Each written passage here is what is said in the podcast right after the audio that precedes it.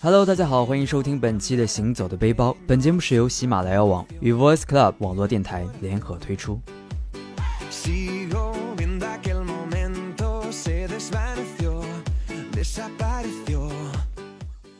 大家好，我是木山。相信在这样一个时间，一定有很多人和木山一样，期待着十一长假的来临。那从明天开始呢，将会有持续七天的一个长假。对于很多人来说，一定会利用这样一个难得的假期来安排自己的生活。有些人可能会说要回家去休息一段时间，当然，我相信有更多的朋友会选择出行，利用这样一个时间去外面走一走、看一看。那在本期的节目当中呢，就来和大家看一看，说如果你不想去那些人很多的地方，那你会选择哪些人比较少、适合十一出行的地方呢？本期的节目当中，就来和大家分享一下十一当中有哪些好玩、好看但又冷门的地方呢？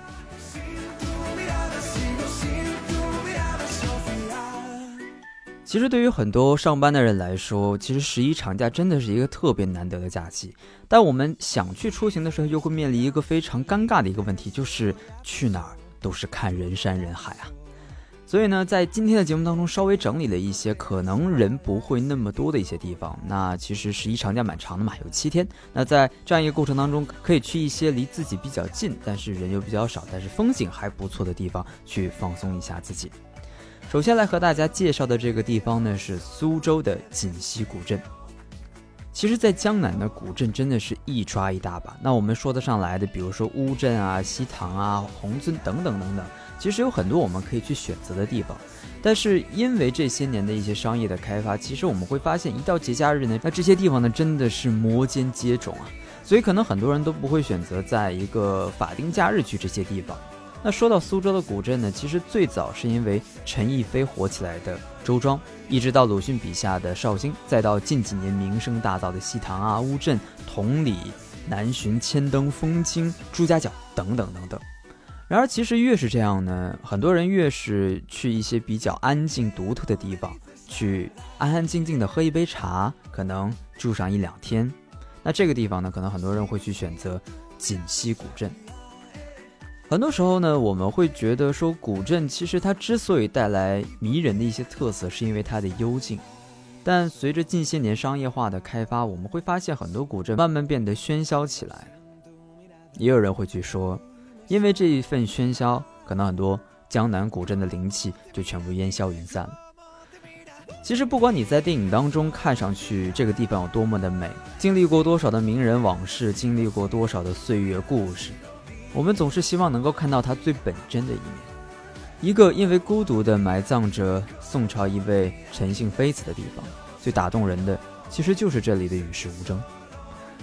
锦溪古镇这样一个地方，沿着整河人家那些小巷子里，你去走一走，偶尔飘过一些戏迷吹拉弹唱的声音。尽管很多时候我们对于一些传统的曲艺并不了解，并不熟悉，但是在这样一个场景当中，在这样一个情境当中，我们听着这种隐约婉转的声音，其实很多时候我们会感受到，这大概就是我们想要去寻找的那个江南吧。所以住在江浙沪一带的朋友们，锦溪古镇可以在十一当中作为一个参考的地方。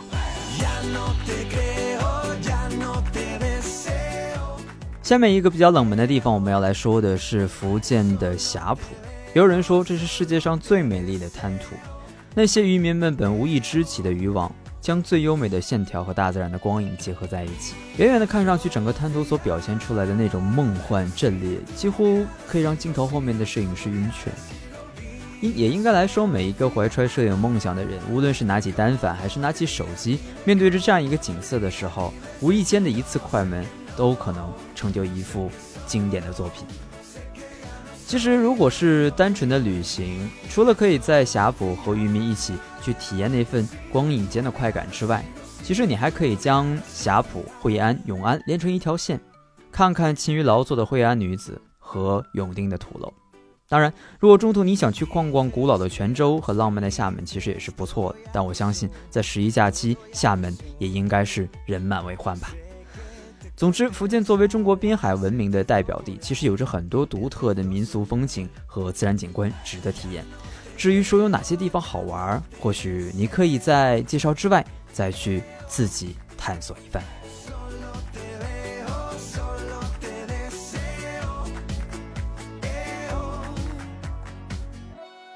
下面我们要来到的这个地方呢，是东川的红土地。其实云南的美景真的太多了，就像每一个去到云南的人都会说自己一定要再去一次。所以很多喜欢云南的朋友们来说，经常会提到，比如说昆明啊、香格里拉、西双版纳。但对于东川红土地来说，其实真的是鲜有人知。也正因为这样，其实这样一个地方呢，会显得有些冷清。但正因为冷清，可能相对而言，十一假期当中，这个地方的人就没那么多。对于很多喜欢摄影的人来说，当你看到东川红土地的时候，相信有很多人都无法拒绝这种人类开垦与自然形成的这种大自然杰作。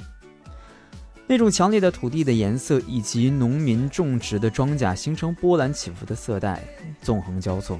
尤其是在彩云之南所特有的这种浓厚的云影之间，偶尔投下的几缕阳光的光线。或许照片当中我们看到的更多的是那份美。而当你真的身临其境的时候，可能除了这份眼前的美之外，更多的是来自于对于自然的一种感动吧。所以，如果在十一这个长假当中，如果你离云南不是特别远，刚好你也想有自驾出行的这样一个经历，那不妨选择东川红土地，开着车带上自己的爱人或者自己的家人，来一场东川之旅吧。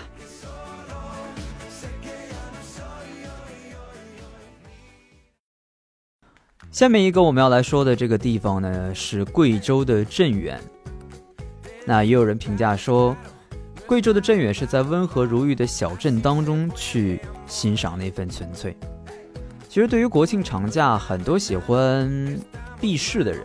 会利用这样一个时间去选择人烟稀少的地方，无论是说可能并不那么出名的小镇，或者是并不呃文明的那种古城当中去待上个两三天。因为对于很多人来说，真的是好不容易有一个长假，自然要选择自己喜欢的方式来去度过。但其实对于镇远来说，其实我觉得会结合了两者。一来呢，这里的风景其实还不错，同时呢，这边又没有说像其他景区那么多的人，所以既想欣赏美景，同时又想独处的人来说，镇远应该是一个不错的选择。这是一个安静的，连水都看不到多少波皱的小镇。古色古香的建筑临河而建，仿佛坐落在一块温润的碧玉上。就像曾经有个朋友告诉我说，他打算在镇远开家客栈，但我劝他不要这么去做，因为我觉得，如果你只是想居住在这里，完全可以租一间民舍，在这边想住多久就住多久。但对于开家客栈来说，怎么说呢？永远都需要源源不断的客流来支撑你自己的生活。可能在镇远这个地方，游客根本就没有几个。你又去赚谁的钱呢？不过对于游客来说，镇远应该是十一期间一个不错的选择小憩的一个地方吧。接下来我们要到的这个地方呢，是河池的巴马。其实巴马的名气已经很大了，很多人会在这个世界上长寿人口最密集的地方买个房子，想着有朝一日当自己上了年纪之后，来到这样一个地方养老。但实际上，我们却发现，很多人在买了房子之后，真的没有时间去住。所以，我们不妨把这个风景优美的地方和夸张的长寿的愿望分开，而只是静静的去享受这里的山和水。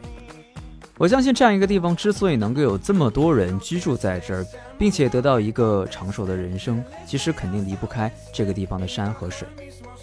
正因为有着大自然的馈赠，有这样美好的风景以及这样。优美的自然风光，才让这些村民得以健健康康的活到一百岁以上。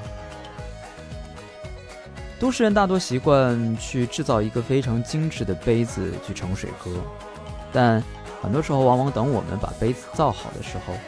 可能正应了那样一句话吧：“今朝有酒今朝醉。”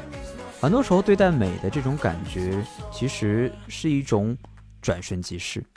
只有当我们能够放下很多其他的一些思虑之后，我们能够在那一瞬间做出最应该去做的一个选择，我们才能够把最美的东西带到自己的心间。那其实，在这里呢，还要跟大家说一个地方，那同样是在广西的河池，在毗邻巴马很近的一个地方呢，有一处世外桃源，叫做凤山。那很多去过的人呢，会去说说凤山这个地方，其实会比巴马的风景更加的壮丽。那可能因为没有新闻报道以及这种很多人的关注，所以凤山这个地方呢，呃，知道的人也并不是特别的多。所以呢，我相信十一假期期间，凤山应该也不会有特别多的游客。所以，如果你离广西比较近，或者有刚好有去广西的这样一个想法的话，不妨去广西的凤山去看一看。很多喜欢自驾行的人，其实在看攻略的时候都会想到稻城亚丁这样一个地方。所以十一期间，其实我觉得这个地方的人不会特别多，但正因为这样一个地方可能交通并不是特别的便利，呃，可能最方便的方法就是开着车去，所以相对而言，因为交通的不便利，这边的人也应该不会是那么的多。所以如果在十一期间你刚好有这样一个自驾计划的话，其实稻城亚丁也应该是一个不错的选择。就像很多人说的，稻城是一个你一定要去看一看的地方。只有当你到了稻城亚丁之后，你才会知道什么叫做置身事外，以及什么叫做世外桃源。或许你没有那么的有钱，正如很多人都在抱怨说，如今的物质生活当中，我们没有能够让自己财务自由的这种生活状况。但是我相信，对于每一个喜欢旅行的人来说，钱并不是一个最主要的一个因素。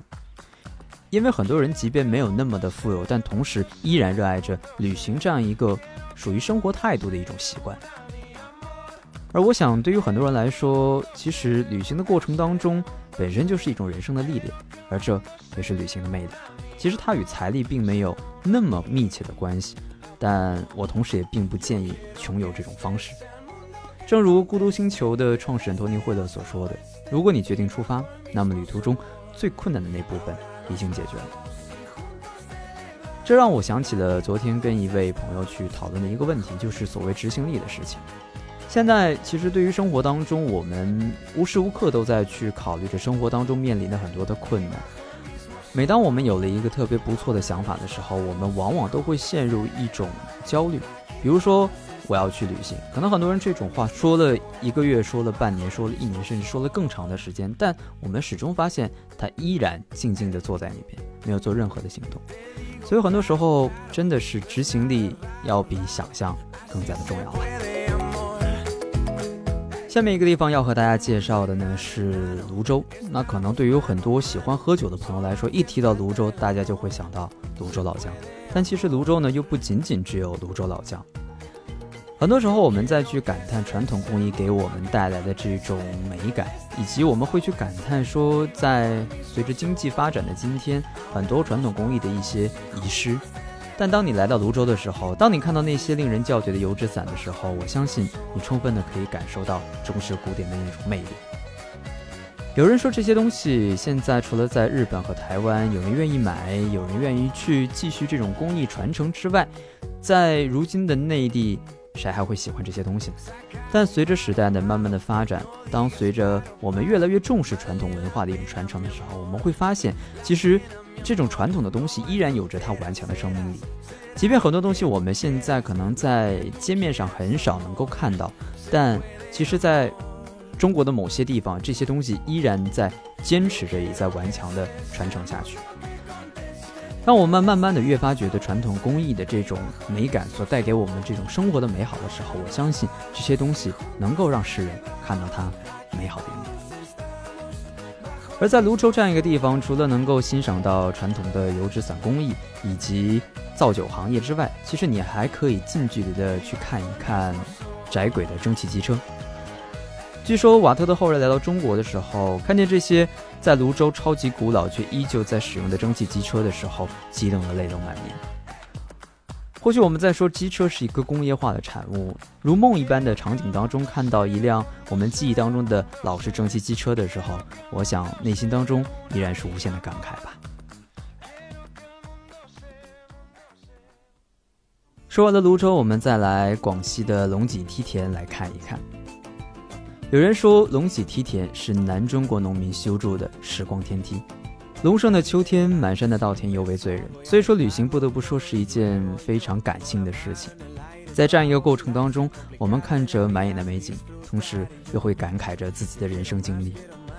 尽管或许你会对所有人工制造的景观都非常的排斥，但当你看到龙脊梯田的时候，我相信你这种感官会得到一些改变吧。那些大面积的田野、起伏的庄稼、一望无际的花海，以及那些非常有层次的梯田、翻滚的泥土，其实都很容易让每一个看到这幅美景的人为之心动。距离龙脊梯田不远的就是广西的海洋，在那里可以欣赏到古老的村落以及大面积的银杏。不过，如果你想要看到银杏的满山黄叶的话，估计要等到十月底以及十一月初才能看得到。但今年的天气当中，由于受到台风的影响，可能气温下降的会比较快，所以国庆期间，当你来到龙脊梯田的时候，会不会看到银杏呢？其实也真的很难讲。当然。如果运气好的话，当你能够看到梯田的同时，还能看到满山金黄的银杏叶片，应该来讲是一件非常幸运的事情了。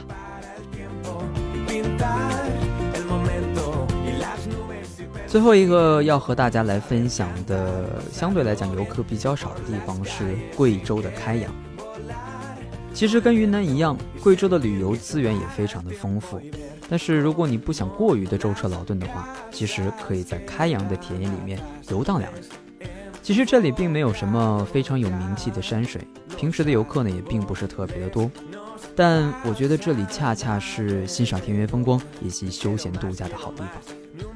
其实最早的时候是有一个朋友在开阳的田野里开了一家叫清定阁的休闲客栈，那时常呢他也会组织一些人在田野里面骑行。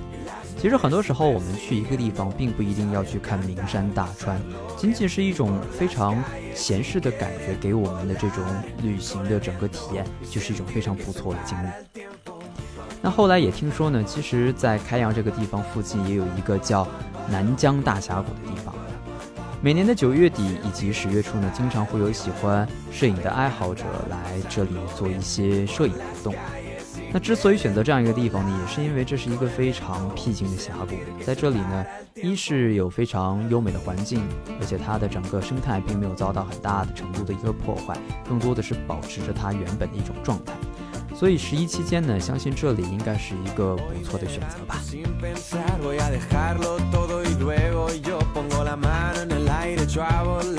那在本期的节目当中呢，和大家简要介绍了几个可能在十一期间游客没那么多的地方。如果在十一期间你的家刚好离这些地方不是特别的远，而你也刚好有出行的计划的话，我相信这些地方应该是一些不错的选择。